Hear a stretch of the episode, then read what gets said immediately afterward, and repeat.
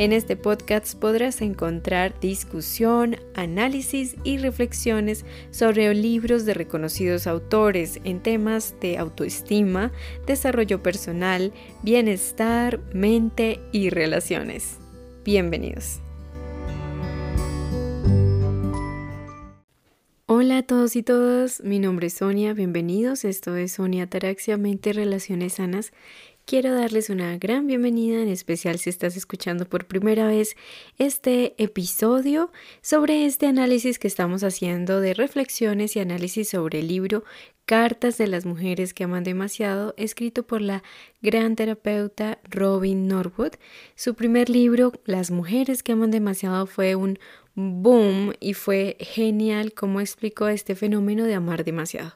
Invitarte a que puedas ver un poco más de ese primer libro por YouTube Sonia Ataraxia. En la primera serie estuvimos hablando de ello y bueno, pues también si quieres llegar a escuchar reflexiones sobre también ese libro, déjamelo saber.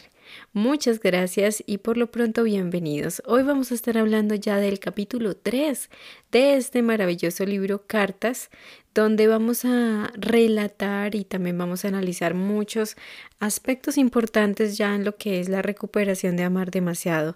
Lo he dicho en varios episodios anteriores donde el primer libro fue para centrarse más en ese fenómeno de amar demasiado y ahora en este segundo libro, Cartas de las Mujeres que Aman demasiado, vamos a hablar un poco ya más es de la recuperación de amar demasiado, cómo poder tener una vida útil y feliz, una vida diferente, poder relacionarlos desde la libertad, desde el desprendimiento, eh, dejar de relacionarnos desde la carencia, desde el miedo al abandono y poder entrar a una relación con cualquier ser humano, ¿no? No, solamente una relación de pareja, eh, de una manera más sana y mucho más libre. En este capítulo, el capítulo 3, donde hablaremos eh, de cartas de las mujeres que aman demasiado que son golpeadas, cómo abarcar la parte de la recuperación de amar demasiado en un, eh, en un contexto donde ya hay violencia física. yo creo que igual, pues algo que me parece que es válido decirlo y es que yo siempre pensaba que una relación tóxica solamente era cuando habían como golpes, ¿no? O que una, una relación para que hubiera violencia tenía que ser como ya agresión física. Pero no hay que descartar de que realmente una relación donde ya hay cualquier tipo de agresión verbal, psicológica, chantaje económico, ya es una agresión, ya es violencia, ¿sí? Porque, pues yo no sé, a veces uno piensa que eso es como ya en los casos más delicados y son ya en las cosas más graves y como que yo no he llegado hasta ese punto de pegarle a nadie o nadie ha llegado a pegarme nunca. Pues obviamente que eso es muy válido y es genial poder llegar a decir eso, pero mm, yo siento que ahora cuando he leído este libro como con más desde la humildad y desde la igualdad de decir, bueno, nadie está exento que algo le pueda pasar así en su vida. Obviamente, cuando pues no estamos trabajando con nosotros mismos, cuando estamos reflejando otras cosas en los demás, pero pues ya es decir, bueno, no, esto no solamente encaja en casos donde hay demasiada disfunción y donde hay demasiada eh, gravedad en población vulnerable o cosas así, sino que esto también se puede dar en cualquier tipo de relación, cualquier tipo de familia, sin importar incluso el estrato o, o el segmento socioeconómico al que pertenezcas. Eh, yo también como que pensaba que eso era más como en casos de, de donde había pobreza o donde habían situaciones muy vulnerables, como lo mencioné. Pero pues ya hay que, pues muchas cosas de sobra de que la violencia puede llegar a darse en cualquier contexto, en cualquier momento y en cualquier situación. Y bueno, para ya entrar como tal en materia sobre este tema de lo que es eh, ese ciclo de, de la violencia física en, unas, en las relaciones. dentro del amar demasiado, pues primero es importante que podamos contextualizarnos y recordar lo que significa una adicción y lo que ubicarnos desde ese punto de referencia para poder entender por qué va a tener sentido el resto, ¿no? Y así es como inicia ese capítulo, eh, haciendo un resumen de lo que es realmente una adicción. Y yo siento que vale la pena poderlo decir aquí y poderlo repasar un poco aquí en el, en el episodio. Y es que en una adicción, que no necesariamente tiene que ser una sustancia, a una droga, Puede ser, en este caso que es amar demasiado, es la adicción también a relaciones dolorosas o la adicción a una persona, a una relación, al dolor emocional. Es cuando ya la persona no puede detenerse, ¿no? Cuando, aunque tiene las pruebas suficientes de sobra y muy claras de que esto le está haciendo daño y que ya no es bueno, no puede renunciar y no puede detenerse, no puede parar aun cuando puede llegar a tener consecuencias negativas en varias áreas. Las adicciones no solamente en el área física generan deterioro, en el área emocional recordemos que puede generar la humillación y la degradación del ser humano, sobre todo en el amar demasiado también. Mm, en la parte física, pues como ya lo, pues obviamente el deterioro de la salud y eso también lo estuvimos hablando eh, sobre los trastornos físicos que se podrían llegar a presentar cuando se ama demasiado, porque a veces creemos que el amar demasiado es algo simplemente como estar en despecho y estar muy mal por alguien. Hay muchas distorsiones de lo que es, y eso también lo vimos en el episodio de YouTube en el canal donde vimos la serie 1, donde hablábamos amar demasiado sí puede matar. Entonces, pues también te invito a que puedas verlo porque ahí hablamos un poco más de los efectos físicos y el deterioro que conlleva el amar demasiado. Y pues finalmente también eh, deteriora a la persona a nivel espiritual y en muchas más áreas. Y yo creo que eso también lo ven mucho también las personas que están en contacto con pues con, con, los adictos, ¿no? Quien pueden entender mejor esto también son los profesionales.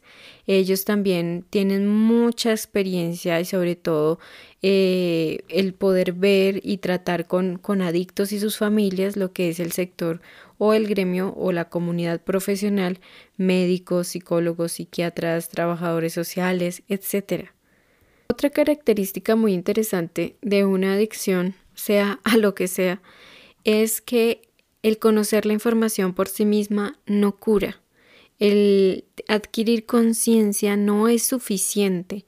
Es como si acabar de escuchar este podcast o este episodio ya no sentimos ganas de seguir marcando dolor, seguir buscando o estalqueando a la persona en las redes, seguir obsesionados con la relación o no queremos seguir eh, tomando una copa, comiendo de más, muchísimas cosas que son compulsiones también, ¿no? Es allí, bajo esta mm, introducción que hicimos de lo que es una adicción, que se viene como barajando lo que ya es el tema de una mujer golpeada en una relación.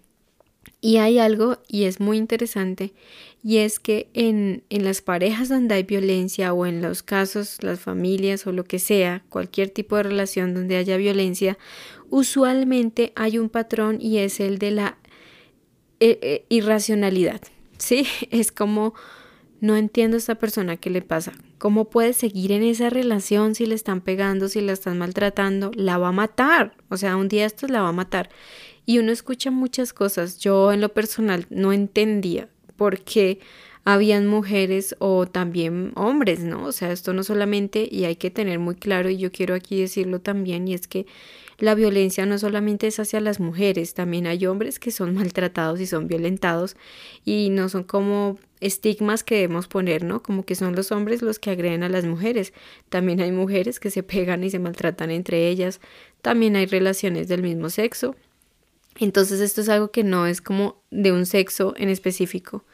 Y yo no entendía y muchas veces también en, lo que son los profesionales que también atienden a este tipo de personas o las instituciones que están destinadas específicamente a dar apoyo y protección a las mujeres que están pues golpeadas, muchas veces en muchos casos no, eh, no entienden o ven que esa mujer vuelve una y otra vez porque en muchos casos ella puede justificar la violencia que genera a su pareja o puede seguir en esa relación o retira los cargos, no lo denuncia, permite que él siga allí y muchas veces hay gente que no entiende. Yo en lo personal quiero decir que esto a mí me genera a veces algo de frustración, ¿no? Yo digo, pero es que sí es bien bruta y, y, y es parte de mi frustración, o sea, eso es parte de mí, obviamente si tú me estás escuchando y, y de pronto estás pasando por una situación similar, eh, no quiero que vayas a sentir como, oye, ¿qué te pasa?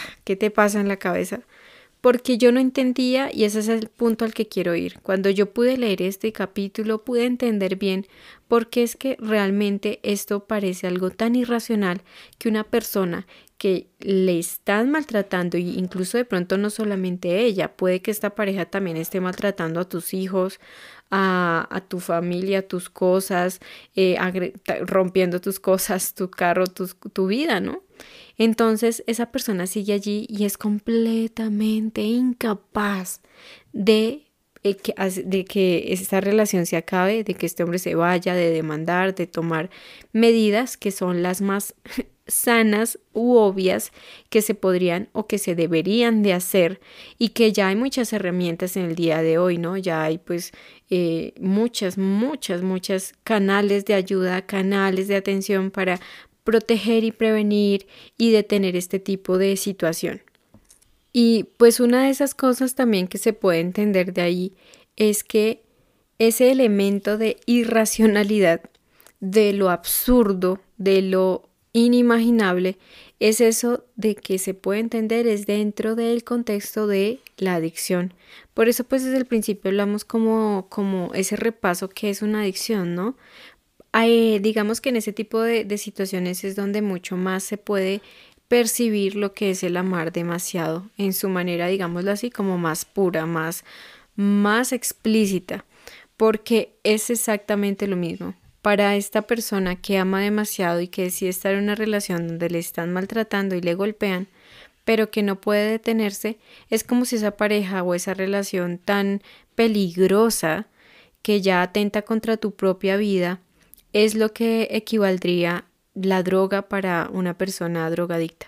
Es exactamente lo mismo, no puede parar de inyectarse. Y es lo mismo, la mujer que ama demasiado, que es golpeada, no puede parar de inyectarse con ese hombre, con esa relación tan peligrosa que puede acabar ya con su propia vida y con también si hay niños de por medio, lastimosamente es muy muy doloroso. Y aquí es donde ya entra la parte de la recuperación, porque pues la idea no es quedarnos como hablando de lo trágico que significa esto, sino que algo que me pareció interesante en el libro y también lo mencionamos o lo estaremos mencionando en esta serie 2 también en el canal de YouTube es Em, ¿qué hacer en ese caso, no? O sea, ¿por qué pasa? Pues estamos viendo primero que por ende eh, lo que sugiere Robin Norwood a los profesionales o a las personas que atienden este tipo de población o de personas es que puedan considerar de que puede ser altamente un caso de una persona que tiene una adicción al dolor emocional y que por ende puede ser un caso de una persona que ama demasiado. Lo segundo también que pues se debería de considerar es que esta persona puede llegar a ser eh, una persona coadicta o coalcohólica y esto lo hemos ya venido mencionando en varios episodios, si no pues te invito a que los puedas escuchar, eh, donde hablábamos de una persona que decide quedarse allí, donde ve que es algo tan romántico cuando ve que la pareja que tiene tiene problemas serios y ella los romantiza y los idealiza porque siente que más bien esa persona la va a necesitar y esa intensa necesidad de ser necesitada también es un claro síntoma del amar demasiado. Hay algo muy interesante en el libro y yo quiero resaltarlo, es que en este capítulo ya como tal Robin se dirige más a los profesionales, ¿no? Obviamente también se dirige a las mujeres y a las personas que se encuentren en esa situación, pero ya habla un poco más como a los profesionales en el campo y pues porque ella también estuvo en ese lugar, aunque ella actualmente ya es una persona jubilada, retirada del oficio, pero ella muchos años trató con personas así, con pacientes, con, con, con usuarias eh, que tenían todas estas características. Es que durante el tratamiento puedan dar eh, un énfasis en que la persona o la mujer que ama demasiado pueda observar por sí misma que ella no es víctima, que todos somos responsables de las cuestiones que estén pasando en nuestras vidas. Eh, lo que da a entender Robin Notwood es que a través de, este, de esta toma de conciencia, en el caso de una adicción, que lo cual sería es el amar demasiado, en este caso, sería el poder iniciar una recuperación. Si nosotros nunca tomamos conciencia de que nosotros también debemos ser responsables por nuestras acciones, por nuestras propias decisiones, no vamos a tomar o no vamos a asumir la responsabilidad de nuestra propia vida y la recuperación va a ser algo muy, muy remoto de que suceda. Por eso es que siempre se ven muchos casos en ese tipo de instituciones donde las mujeres siguen igual, donde estas personas vuelven a lo mismo o cambian de pareja simplemente, pero que las sigue golpeando, las sigue maltratando. Y pues yo creo, y creo que también el libro lo menciona, estas personas o estos profesionales o todas este tipo de instituciones, muchas de las personas que trabajan allí experimentan mucha frustración porque la verdad ven que es un caso perdido. Yo en lo personal, eh, cuando vine leyendo este capítulo, sentí mucha, o sea, estuve muy de acuerdo con la autora, sobre todo en esta parte de que nosotros no somos víctimas. Y a veces yo siento que en este tema, que es algo muy delicado, el cuestión de la violencia en las relaciones, a veces em, siempre se trata de dar el enfoque de que el victimario o el malo de todo esto es el agresor, ¿no? Que la otra persona simplemente es una víctima. Y pues depende, ¿no? A veces depende de los casos. Hay historias que son muy, muy complejas. Eh, claro, por supuesto, cuando hay menores y cuando hay niños es muy diferente. Pero yo estoy de acuerdo en la parte que habla Robin, es acerca de que ya como mujeres adultas somos responsables de lo que estamos decidiendo, ¿no? Porque Nadie, de alguna manera, eh, en ese tipo de relaciones, cuando la mujer vuelve y vuelve a esa relación, eh, lo que le está obligando, nadie le está poniendo un revólver, digámoslo así, para que siga en esa relación. Eso es el amar demasiado. Em, entonces yo estoy muy de acuerdo en lo personal. Siento que no solamente en un cuadro de, de, de violencia eso se da necesariamente. Yo siento que en todo en nuestra vida somos responsables, nosotros estamos co-creando todo lo que sucede a nuestro alrededor y la existencia pues simplemente es un espejo de cómo estoy conmigo misma, ¿no? Sobre todo en el caso de una pareja es uno de los espejos más nítidos de cómo es esa relación que tengo conmigo misma, de amor propio o de auto-odio. Yo siento que una persona que ya lleva mucho tiempo en relaciones donde hay violencia y de todo tipo, como lo mencionábamos al principio, yo pienso que esta persona también es parte de ser victimario, ¿sí? Porque ya yo soy consciente y ya sé que esta persona es así, ya sé que esta persona me va a pegar, me va a maltratar, pero yo quiero seguir ahí. Y yo siento que ya digamos que tanto el victimario como la víctima, entre comillas, simplemente están en la misma, en la misma frecuencia, pero en polaridades diferentes, ¿no? Como que la persona que maltrata también se maltrata a sí mismo, ¿no? Pero el otro que permite y está recibiendo ese maltrato al quedarse allí está siendo el realmente victimario. Pero bueno, en el caso de amar demasiado, por ser una adicción, ya entendemos un poco mejor y espero que haya sido un poco más útil de que por eso es que la persona no puede detenerse. Por eso es que es un progreso, no un progreso, es un proceso de deterioro constante, es un progreso fatal.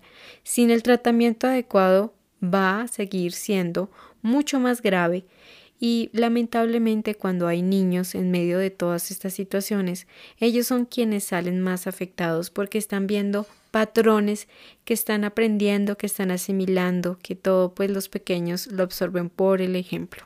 Y finalmente lo que la autora, porque bueno, no todo esto es como dramático, no todo eh, tiene, no tiene solución, sabemos que el amar demasiado sí tiene una recuperación, sí responde a un tratamiento específico.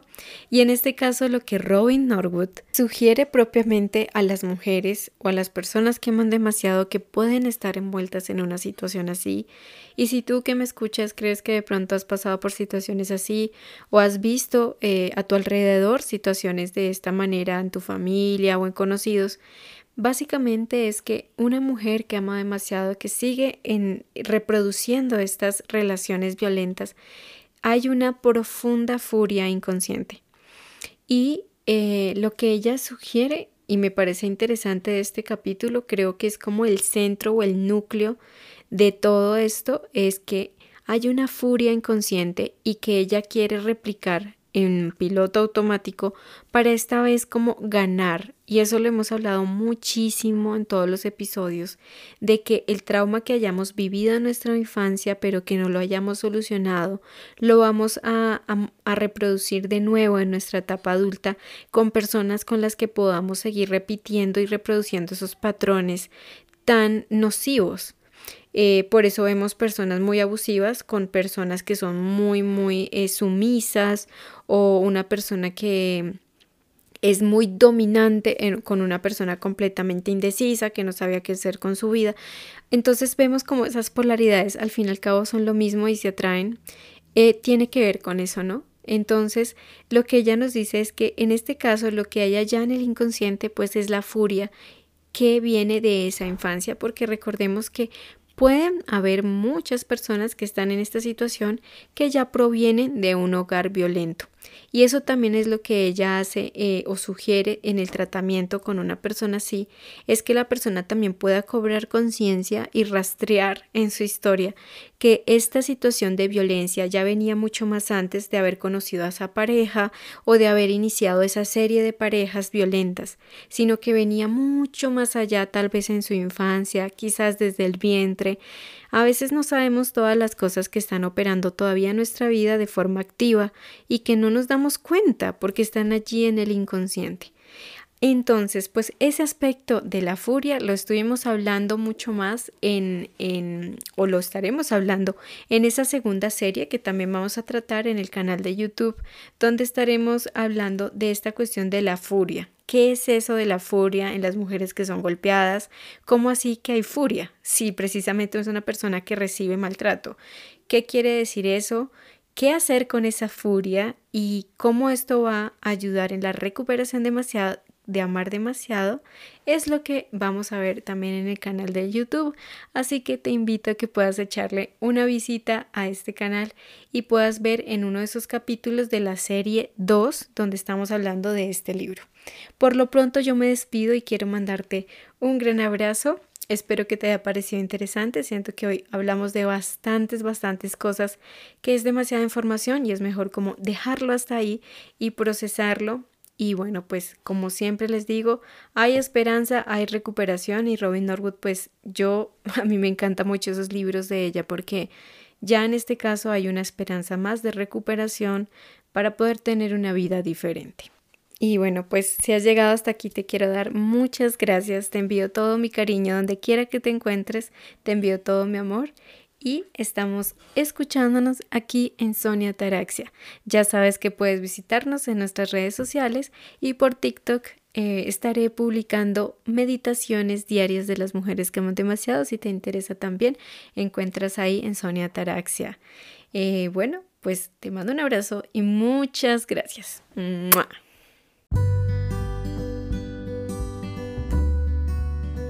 Si te gustaría conocer más, te invito a que te unas a mi podcast y me acompañes a despertar nuestra conciencia.